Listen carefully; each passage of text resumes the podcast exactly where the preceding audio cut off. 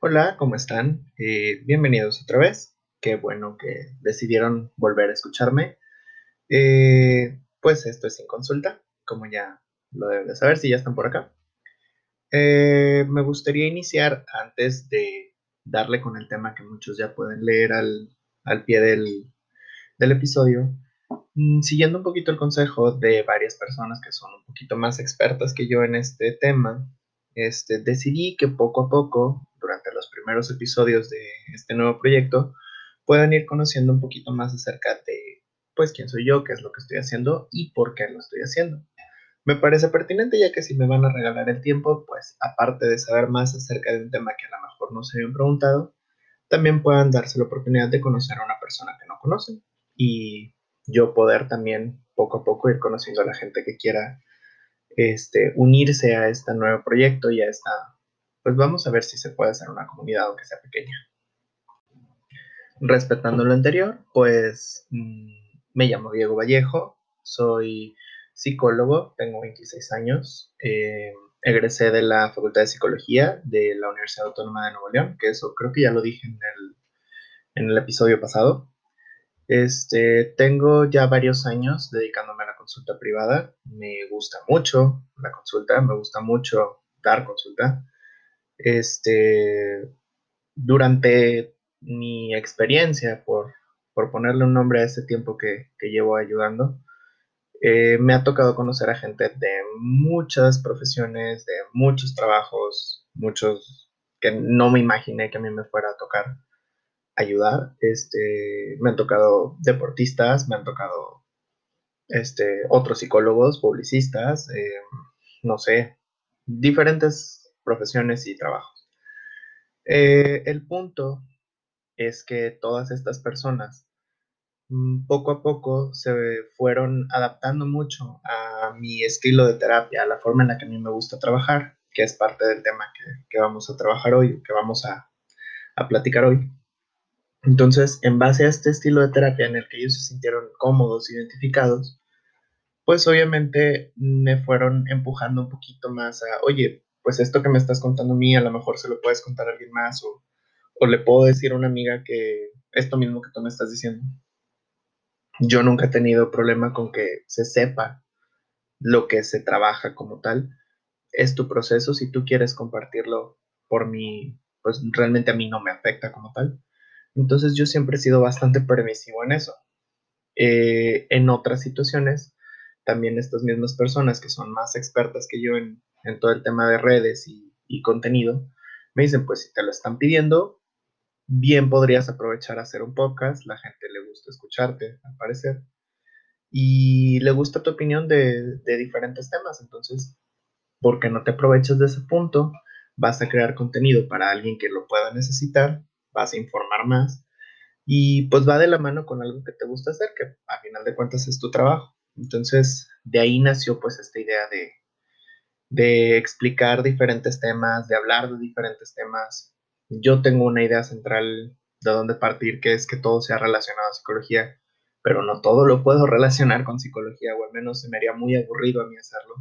Entonces, es un punto raíz, es un punto para, para avanzar cualquier tema puede, puede discutirse, puede trabajarse, puede platicarse, podemos traer personas aquí mismo en este, en este, en este proyecto, no estoy negado a eso. Todavía es algo muy pequeño, todavía es algo muy verde, por eso no lo estoy explotando de esa manera, pero si va funcionando, pues vamos a ir viendo diferentes eh, opciones y diferentes alternativas para crear mejor contenido y que pues tú te sientas un poquito más cómodo, más cómoda con lo que estamos trabajando. Entonces, ahí está el pedacito de, de mí de esta semana. Y pues vamos a iniciar con una pregunta que de hecho me hicieron eh, muy corto tiempo. De hecho, decidí cambiar luego, luego el tema de hoy, este, porque me pareció una pregunta muy interesante que se liga mucho con el tema de la semana pasada. Y la pregunta pues es, ¿cómo cambiar de psicólogo? que esto te sirve cuando tú ya estás en una terapia y tal vez no te sientes tan contento con tu terapeuta, no te sientes tan cómodo con su manera de trabajar. Entonces, la pregunta que, me hicieron así tal cual fue, ¿cómo cambiar de psicólogo? ¿Cómo cambio de la persona que me está atendiendo ahorita? Entonces, Vamos a ver qué, qué, podemos decir al respecto, cómo podemos explicar un poquito más todo este tema y, y que quede un poquito más explicado. Pues qué es lo que hacemos nosotros, que eso creo que más o menos lo dejé entendido la semana pasada. Y también que quede un poquito más claro cuáles son tus derechos como paciente, cuáles son tus obligaciones como paciente también. Y pues que tengas a lo mejor una información de un tema que muchas personas creen que no se habla o realmente no lo hablan. Entonces, entre más información tengamos, pues va a ser mucho más fácil que podamos eh, sacar adelante lo que estemos por trabajar, lo que estemos trabajando o para lo que quisiéramos ir a terapia. Entonces, me gustaría que tomáramos ese tema eh, el día de hoy. Eh, y pues vamos a empezar por ese lado. Ok, eh, bueno, en este caso, cómo cambiar de psicólogo es un tema, pues es un poquito delicado para muchas personas que ya están en, su proceso, que ya están en medio de, de haber tenido diferentes sesiones. Este, ¿Por qué? Porque nosotros estamos bueno, al menos si lo vemos desde el punto de vista de un paciente, le estamos confiando mucha información, nuestra vida en pedacitos a una persona, confiando en su expertise, confiando en su experiencia para poder ayudarnos y, crecer y llegar a ser felices o, la meta que nos pongamos, que para mí todas llegan hacia una felicidad. Este, el punto con esto es que ah, en qué punto eh, queda nuestro criterio también para saber cuándo es necesario cambiar de psicólogo o cómo le hacemos para cambiar de psicólogo cuando creemos nosotros que no es la mejor opción eh, para nuestro tratamiento, que es algo a lo que tenemos derecho y, pues con un poquito de información tenemos la, facilidad de decidirlo. Eh, lo primero, para empezar con este tema, sería saber ah, un poquito acerca de cómo es nuestra formación. Eh, esta información yo me voy a basar en pues obviamente lo que yo conozco, que sería la formación que se nos da al menos aquí en Monterrey, al menos en la Universidad Autónoma de Nuevo León, que es de donde yo egresé. Eh, no significa que sea mejor o peor que UDEM, tecnológico o cualquier otra escuela. Cada una de las universidades tiene diferentes programas que se adaptan al tipo de alumno y que se adaptan a pues sus mismas programaciones, temporalidades, etcétera. Yo solo estuve en una, entonces es lo que yo tengo para poder basarme en información y está bastante relacionado con cómo, cómo funciona todo esto al final de, decidir cambiarme o no de, terapeuta o de psicólogo. Pues en este caso, eh, mm, en cuanto a formación, nosotros en la facultad al menos, eh, tú entras en un área común, entonces es un par de años trabajando temas muy comunes te van este, encaminando poco a poco a diferentes trayectorias, áreas. Se le han llamado de muchas maneras en diferentes, en diferentes años, pero realmente solo son partes de la psicología o ramas de la psicología que tú te vas eh, orillando a, esa rama o, o, a ese camino poco a poco conforme tú te vas sintiendo más identificado con el tipo de terapia, con el tipo de información que se comparte, con el, la oferta de trabajo que se tiene etcétera. Entonces, en la psicología clínica, por lo menos, existen dos áreas que siempre han estado peleadas y pues me gustaría decir que en algún punto no lo van a estar, pero eso es imposible, no, no creo. Que es la clínica cognitivo-conductual, que es la que yo practico, lo que, en lo que yo estudié y lo que yo me he dedicado. Y la clínica psicoanalítica, que es basada pues obviamente en el psicoanálisis. Entonces, estas dos áreas son las eh, que tiene un poquito más de fuerza, al menos en la facultad, en cuanto a clínica, que es el trabajo con pacientes, el, trabajo clínico.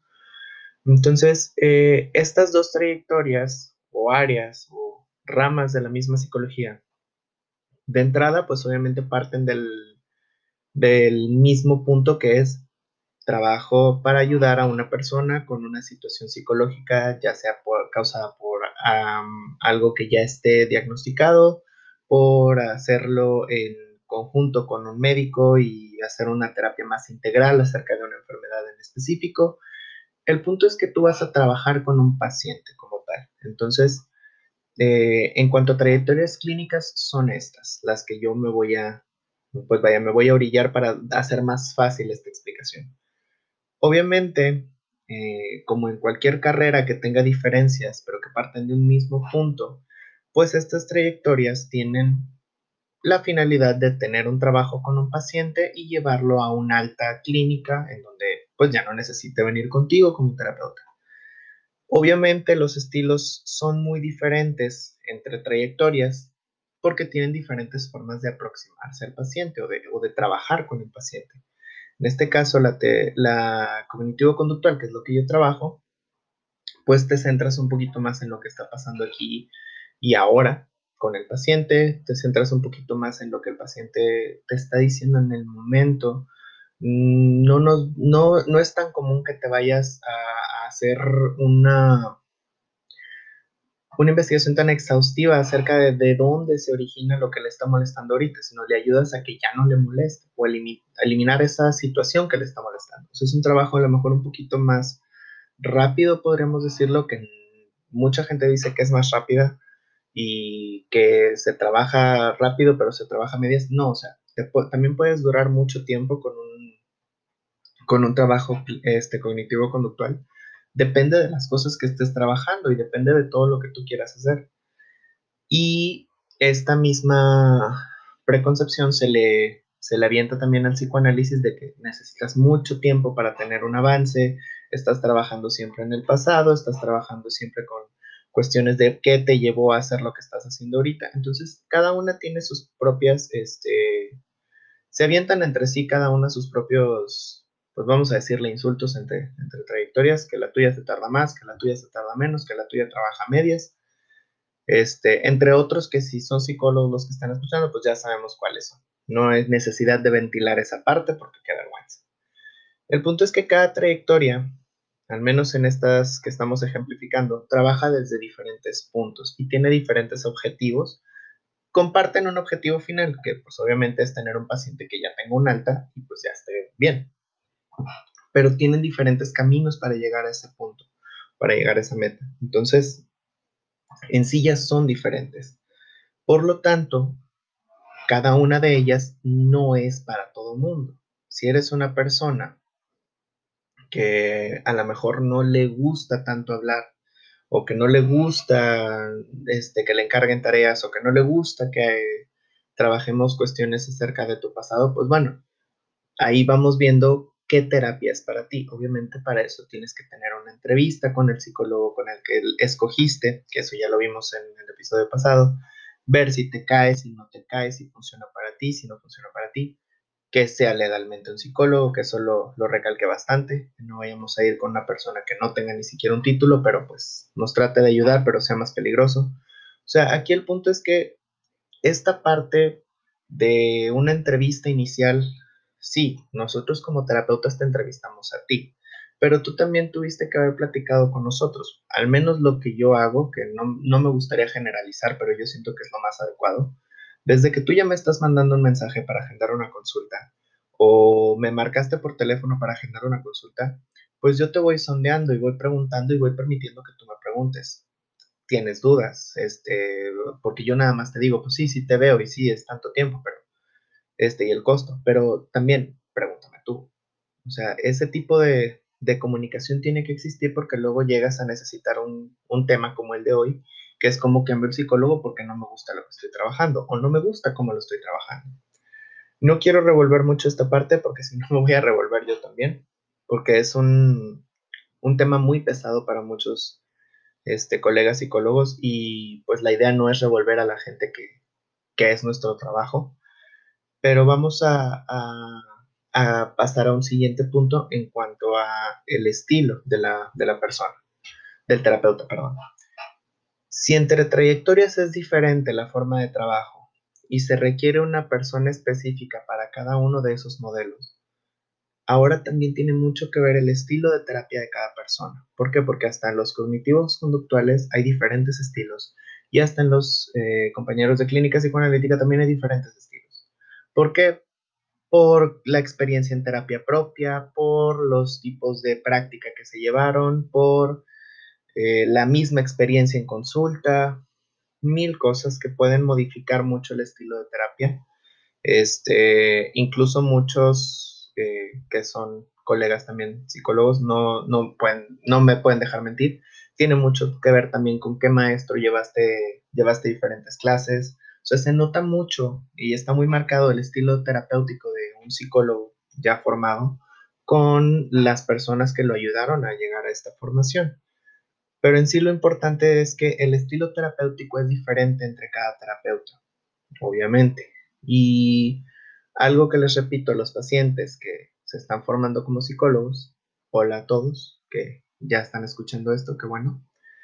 Este, tu estilo terapéutico es el que te va a dar la diferencia entre todos los que egresen de cognitivo conductual y tengan un consultorio. Tu estilo terapéutico es el que te va a dar la diferencia entre uno y otro es el que va a hacer que tu paciente se quede contigo o te mande muy lejos y busque a otra persona. Entonces, si estos estilos terapéuticos son tan diferentes entre sí, pues obviamente va a haber uno que a ti como paciente, si no eres psicólogo, eh, los psicólogos también somos pacientes, pero eso es otro tema. Este, como hay diferentes estilos de terapia, pues obviamente va a haber uno que se ajuste más a tu carácter, que se ajuste más a lo que tú quieres trabajar o a la forma en la que quieres trabajar, que se ajuste más a lo que tú estás buscando. Entonces, sí, tomar terapia es bueno, eso es indiscutible, pero no tienes que tomar terapia con la primera persona que te lo ofrece, ni tienes que tomar terapia con el primero que te contestó el mensaje. Es un proceso muy importante que depende de muchos factores para que funcione y te sientas a gusto. Por lo tanto, si tú no tomas en cuenta este tipo de situaciones al momento de iniciar de hacer una prueba con la persona que vas a trabajar de ahora en adelante, pues obviamente vas a estar eh, con este tipo de dudas al final, bueno, a la mitad de tu proceso. Otra cosa, aparte del estilo terapéutico, que puede ser que una persona quiera cambiar de psicólogo, que también se trabajó, bueno, yo lo mencioné en el, en el primer episodio, es el costo y un, un extra la ubicación. Si tú seleccionaste un psicólogo y este psicólogo cobra demasiado, demasiado que eso es muy subjetivo, pero es demasiado para tu alcance ahorita, puede ser un motivo de, de que tú dejes el tratamiento a medias. Y eso no es bueno ni para ti ni para el terapeuta. Obviamente como terapeuta no te afecta tanto porque simplemente, pues bueno, llenas el espacio, pero te arriesgas a que vuelva a venir la persona y haya un trabajo a medias y tengas que recuperar. Entonces eso es aparte. Pero a ti dejar un tratamiento a medias por el costo es una cuestión que pues sí te afecta porque empiezas a ver un poquito de avance, tu mente empieza a acostumbrarse un poquito a que le estés dando cariñito y estés trabajando y lo dejas a medias porque ya no tienes para pagar. O peor, que es la, otra parte que quería agregar, eh, la ubicación, que al principio pues sí crees que puedes llegar a un consultorio 40 minutos de donde tú trabajas, a donde tú vives y al final pues no alcanzas. Entonces esa también es una cuestión que, es válida para cambiar de psicólogo. O sea, no te voy a decir, no, te tienes que quedar a fuerza si tú vives a cuatro municipios de mi consultorio o si yo cobro lo que ganas tú a la semana o al mes. No se cobra tanto, o al menos yo no cobro tanto, pero hay casos. Entonces, este tipo de situaciones también son muy válidas para todo el proceso de, de decidir si cambio o no de psicólogo. Pero hay una cuestión muy importante que es la sinceridad, que, es la honestidad en cuanto al tratamiento. Una de las cosas que más le recalco a mis pacientes, que los pacientes que estén ahí estén oyendo, saben que es cierto, y, y se los voy a recalcar de una vez desde este medio también, tienes que hablar con la verdad. Si tú no hablas con la verdad o hablas con la verdad a medias, yo voy a tener un material de trabajo a medias. Por lo tanto, tu proceso, tu cambio, tu tu final, lo, como lo quieras ver, va a ser a medias. Si yo no tengo toda la información completa, yo no tengo suficiente material con que trabajar. Entre más seas sincero y más seas honesto, más te puedo conocer. Entre más te pueda conocer, mejor te voy a poder ayudar. Entonces, este tipo de cuestiones, trayectoria, estilo y pues obviamente costo, ubicación, entre las que quieras agregar, son muy válidas a discutir entre terapeuta y paciente a lo mejor yo estoy exento de muchas cosas por suerte, por probabilidad, por lo que quieras. Pero, por ejemplo, en cuanto a trayectoria, mis pacientes ya buscaban un cognitivo conductual o se enteraron que era cognitivo conductual conmigo, les gustó y ahí se quedaron. el estilo terapéutico hasta ahora nadie se ha quejado. Si se quejan, pues bueno, quéjense de una vez. Sabes que no me gusta y me gustaría que cambiáramos eso. Saben que siempre lo han podido hacer, porque ese es mi estilo. Soy muy libre con ellos y me gusta que ellos puedan hablar con la verdad y yo hablarles con la verdad también. Por el costo también siempre ha sido bastante accesible. La ubicación es bastante céntrica. O sea, a lo mejor soy privilegiado en ese tipo de situaciones en donde, pues a lo mejor por el tipo de, terapia, por el costo, la ubicación, o sea, todas esas cuestiones, pues hacen que sea a lo mejor eh, complicado para, o bueno, que no esté en una idea principal para mis pacientes hacer un cambio de psicólogo. Pero no todos los pacientes están en esa situación. A lo mejor puedo tener un paciente que viva, no sé, en otro estado, por ejemplo, que la terapia le parezca muy costosa, aparte está lejos, entonces pues obviamente su opción es cambiar de psicólogo.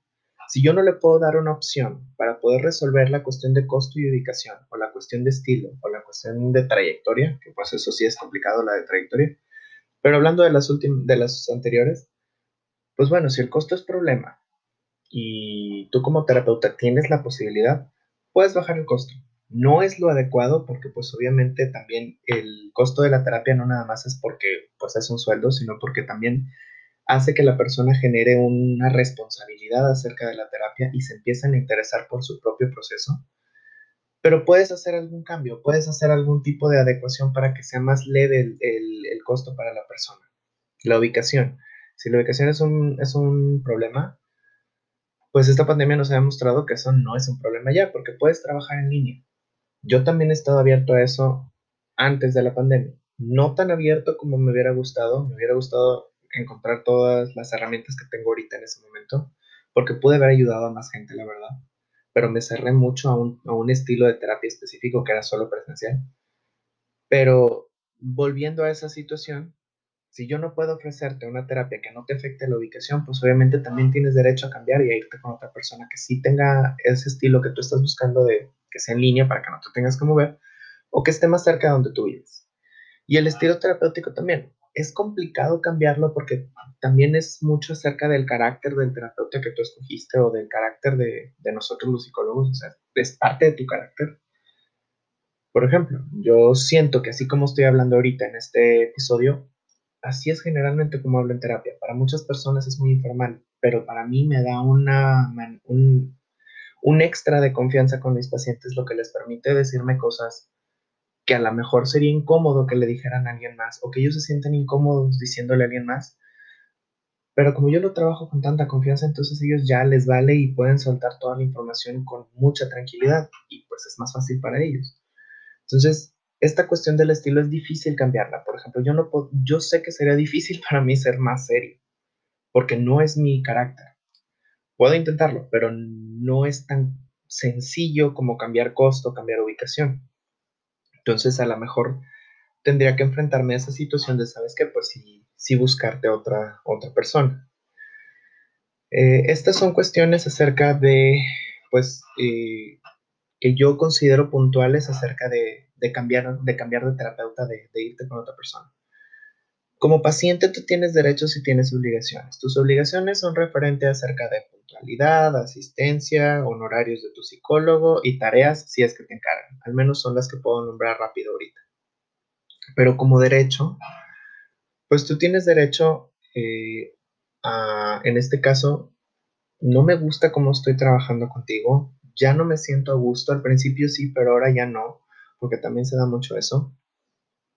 Entonces me gustaría cambiar de persona, cambiar de terapeuta, cambiar de, profesional, no sé, porque ya busqué uno que me queda más cerca y me cobra más barato, o porque simplemente tú ya no siento que me estás ayudando, o también siento que el tipo de terapia que estamos llevando ya no está funcionando para mí, entonces quiero buscar a alguien más. Todas estas opciones son válidas. ¿Por qué? Porque yo no te voy a retener a la fuerza.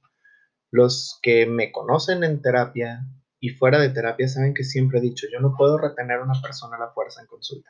Es sumamente cansado, es ultra, o sea, mala ética, o sea, eso no se hace. Y aparte que flojera, porque realmente no, no vas a llevar a, la persona que haga un cambio, al contrario, solo lo vas a tener pues ahí amarrado y no está tan padre la idea. O sea, no, no me parece algo algo bueno para ni para ti como terapeuta ni para la persona como paciente que está buscando ayuda. Entonces tú no puedes mantener a nadie a la fuerza. Eh, yo generalmente lo que hago, que digo, es un ejemplo a lo mejor de una persona que ha sido privilegiada con sus pacientes a, a lo mejor, este, que siempre se los he agradecido mucho a todos los pacientes.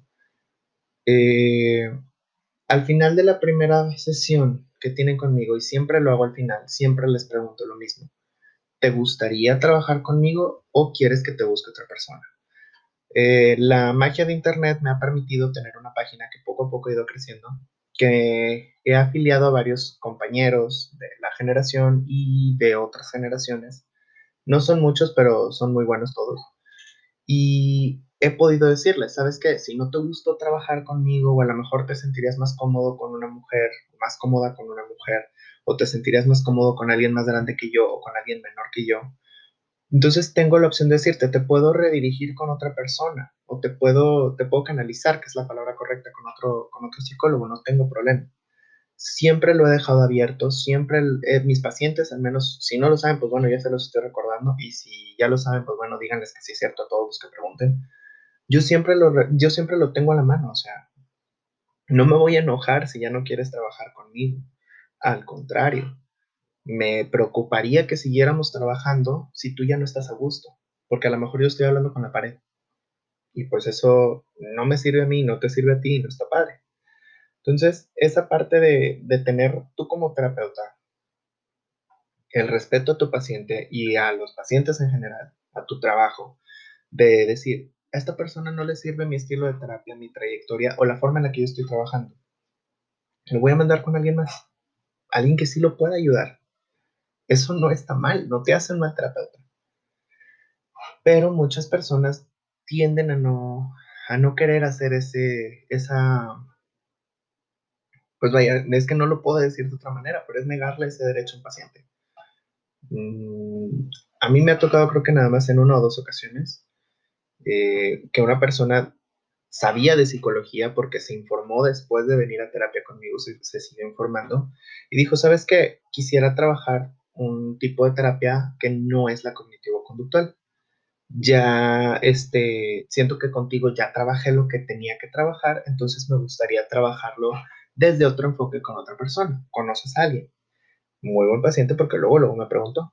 Y le dije, ¿sabes qué? Sí conozco a alguien, este, es de mi confianza, que ojo, yo nunca comparto datos ni comparto terapeutas que no sean de mi confianza. Y le dije, ¿sabes qué? Esta persona es de mi confianza, es de la trayectoria que tú estás buscando, que ya vi que investigaste. Le voy a decir de ti. No sé si cobre lo mismo que yo, porque también, o sea, lo, lo que yo me siento cómodo es decir, ¿sabes qué? Te digo la verdad, no sé cuánto cobra. Creo que cobra un poquito más que yo o creo que cobra un poquito menos.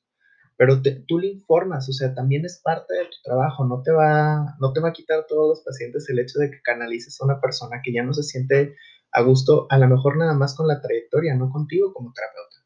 Entonces, volviendo a, este, a esta persona, le di los datos de, esta, de este colega, que era de lo que él estaba buscando.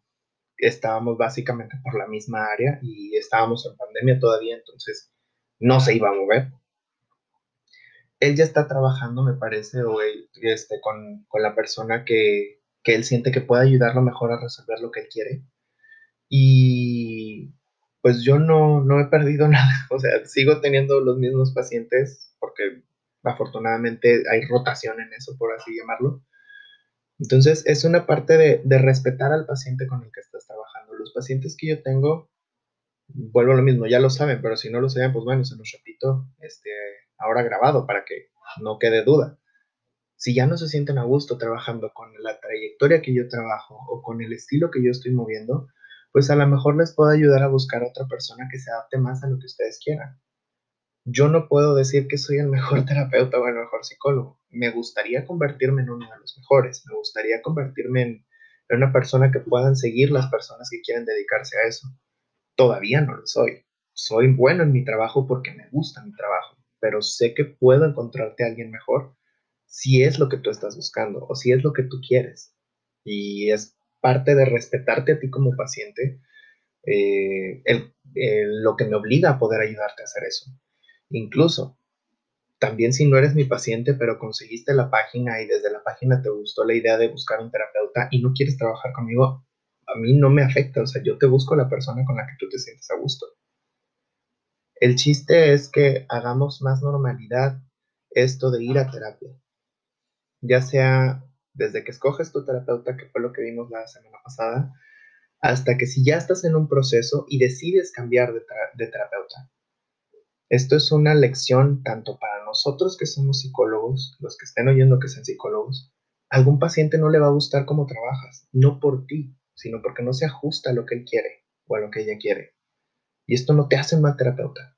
Te hace un mal terapeuta si te lo quedas y no le ayudas a mejorar, porque a lo mejor su camino de mejora no es contigo. Y ustedes como pacientes tienen que aprender sus derechos y obligaciones, porque muchas veces las obligaciones las tienen bien marcadas pero los derechos es un servicio, final de cuentas. O sea, sí, sí ayudamos y sí somos muy amables, la mayoría, pero sigue siendo un servicio. Entonces, si tú no te sientes a gusto con tu proveedor, pues lo cambias. No debe generarte ningún problema hacerlo. Obviamente lo haces con respeto, con sinceridad. Oye, ¿sabes qué? Siento que ya no avanzo contigo, lo que yo quería avanzar he investigado y siento que esto que yo quiero trabajar se trabaja mejor desde este lado. Quiero saber si conoces a alguien que me pueda ayudar o ya busqué a alguien que me pueda ayudar con esto y me gustaría trabajarlo con esta persona. Al menos de mi parte, que siento que es la mayoría de los que tengo cerquita, o sea, colegas cerquitas con los que me llevo, con, que son los que yo recomiendo, porque los conozco en consulta, siento que no generaría problema. Pero eh, yo siento que muchos de los pacientes también tienen este conflicto de, pues estoy dudando de mi psicólogo, le estoy faltando al respeto por pedirle que me cambie de, que cambiar de, de persona, cambiar con otra persona.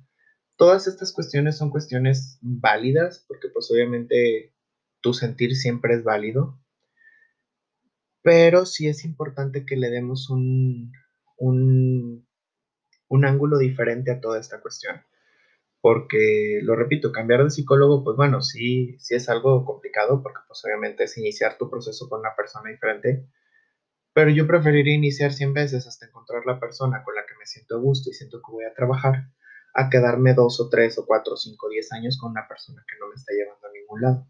Entonces, es mi pensar, cada quien tiene un pensamiento propio acerca de eso, espero poder generar un poquito de cambio en esta idea al menos y ver si podemos hacer un poquito de diferencia en toda esta cuestión de, tener derechos, bueno, reconocer los derechos de nuestros pacientes y ayudarles también a, que conozcan estos derechos. O sea, es parte también de tu trabajo como un, como un agente de cambio que eres como psicólogo, que la persona se dé cuenta de todo este tipo de cosas del servicio que estás proporcionando, porque no siempre va a ser tu paciente y a lo mejor en algún punto va a encontrar a otro terapeuta este, con los años que a lo mejor no tenga la misma forma de trabajo que tú. Entonces, es parte de educar a la persona, de ayudar a la persona a entender más este tema, porque hay que entenderlo, mucha gente es nueva en esto. Nunca ha hablado con una persona acerca de estos temas, bueno, de los temas que, que trabaje cada quien. Entonces es importante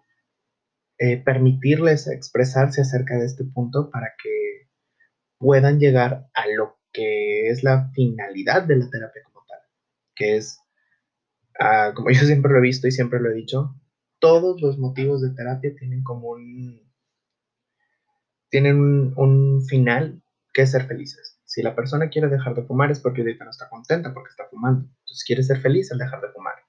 Si la persona quiere hacer o dejar de hacer cualquier cosa es porque ahorita no está bien, no se siente bien y quiere sentirse bien. Entonces es un punto de felicidad si lo vemos desde ese punto, y quieres que las personas sean felices, o quieres que las personas estén dadas de alta, o quieres que las personas simplemente se sientan mejor que es tu trabajo, pues esta parte de, reconocer sus derechos y hablar con respeto y honestidad es una parte muy importante, yo creo que de las principales que se deben de tomar en cuenta en toda esta cuestión de la terapia.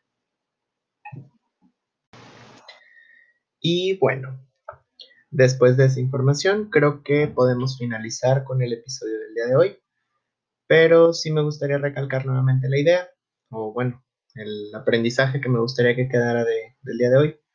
Si ya no estás a gusto con la persona que estás trabajando por su trayectoria, estilo, costo, ubicación o la razón que tú quieras, cambia. No es necesario que te quedes con esa persona, no estás obligado que te quedes con esa persona. Eh, yo creo que lo más importante, más que si estás cambiando de terapeuta, no es que te quedes con alguien con el que te sientas a gusto y con el que te sientas feliz y que sí te pueda ayudar a salir adelante en lo que sea que estés pasando ahorita. Ya sé cómo, ya sé un poquito más de cómo dejar la información este, de, de redes abajo, entonces eh, ahí pueden hacer contacto conmigo en caso de que necesiten que les ayude a buscar a una persona para poder, este, ya sea cambiar de terapeuta o iniciar el proceso. Adelante lo pueden hacer con toda confianza. Para eso está. Y pues les agradezco que estén escuchándome otra vez en, este nuevo tema. Igual también si tienen alguna idea que les gustaría que yo desarrollara en este tipo de, de proyecto, pues bueno, la pueden dejar ahí también ya sea en, el correo o en las redes que están ahí abiertas. Se los voy a agradecer mucho, obviamente, y pues me gustaría también poder resolver ese tipo de dudas, extenderlas para que, para que se sientan pues también escuchados también por este lado. Nuevamente, te agradezco o les agradezco si son muchos los que escuchan este, la atención el día de hoy y pues espero tenerlos nuevamente conmigo la siguiente semana que les vaya muy bien y pues muchas gracias.